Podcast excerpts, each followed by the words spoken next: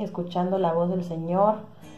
Ayer me inspiró mucho, me hizo reflexionar mucho la frase de una oración de mi pastor que dice, yo le pido a Dios que tu vida cambie mucho en los días que vienen. Realmente necesitamos un cambio. Los días que vienen no son para hundirnos. Los días que vienen no son para deprimirnos, no son para espantarnos, no son para que muramos. Los días que vienen son para que seamos transformados. Realmente tiene que haber un hambre, tiene que haber una necesidad, tiene que haber un deseo, un anhelo por ser transformados. Como hijos de Dios no podemos ver las cosas como la mayoría las está viendo, dice la palabra de Dios, que no nos amoldemos a la forma de pensar de este mundo. Por lo tanto, la forma en que la gente está viendo toda esta situación y esta crisis no es la forma en la que nosotros debemos de mirar. Hay algo que no debemos dejar de perder de vista y es el mensaje clave que Dios tiene todo el tiempo para nosotros. Por alguna razón las cosas han pasado y se han permitido y ahora estamos aquí y tenemos que preguntarnos qué vamos a hacer. Yo creo definitivamente que si hay una palabra clave y rema para el pueblo de Dios en estos días es transformación. Transformación, transformación. Dice la palabra de Dios en Oseas capítulo 2 versículo 14.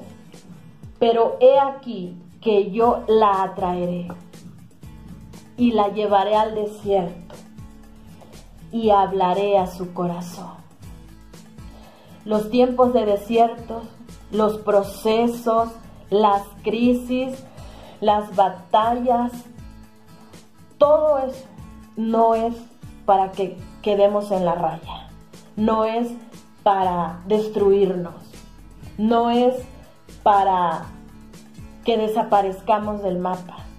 Quizá tú sientes muchas veces, no necesariamente por la, la crisis de la pandemia, no necesariamente por eso hay personas que han pasado peores crisis de manera personal o familiar, pero esas crisis que han venido y en las que muchas veces has sentido morir, has sentido desfallecer o quizá hoy mismo estás pasando una situación así, has sentido que, que se ha levantado contra ti, has sentido que no puedes salir del, del bache, no puedes salir de esa limitante, no puedes salir de todas esas situaciones complicadas. Pero quiero decirte que todo eso que ha pasado, y que estás pasando no es para que seas destruido o destruida. No es para que acaben contigo. No vas a morir. Dice la palabra de Dios, no moriré, sino que viviré y contaré las obras de Jehová. Y aquí claramente en Oseas, en el capítulo y versículo que acabamos de leer, dice, pero yo la atraeré, la enamoraré, quiere decir la llevaré al desierto. Hay un propósito en el desierto, hay un propósito en la crisis, hay un propósito en la enfermedad, hay un propósito en la escasez, hay un propósito en todo esto que ha estado pasando. Y el propósito es muchas veces que podamos escuchar lo que Dios tiene para nuestra vida. Escuchar lo que Él tiene para nosotros. ¿Por qué? Porque eso que Dios va a hablar es lo que nos va a transformar.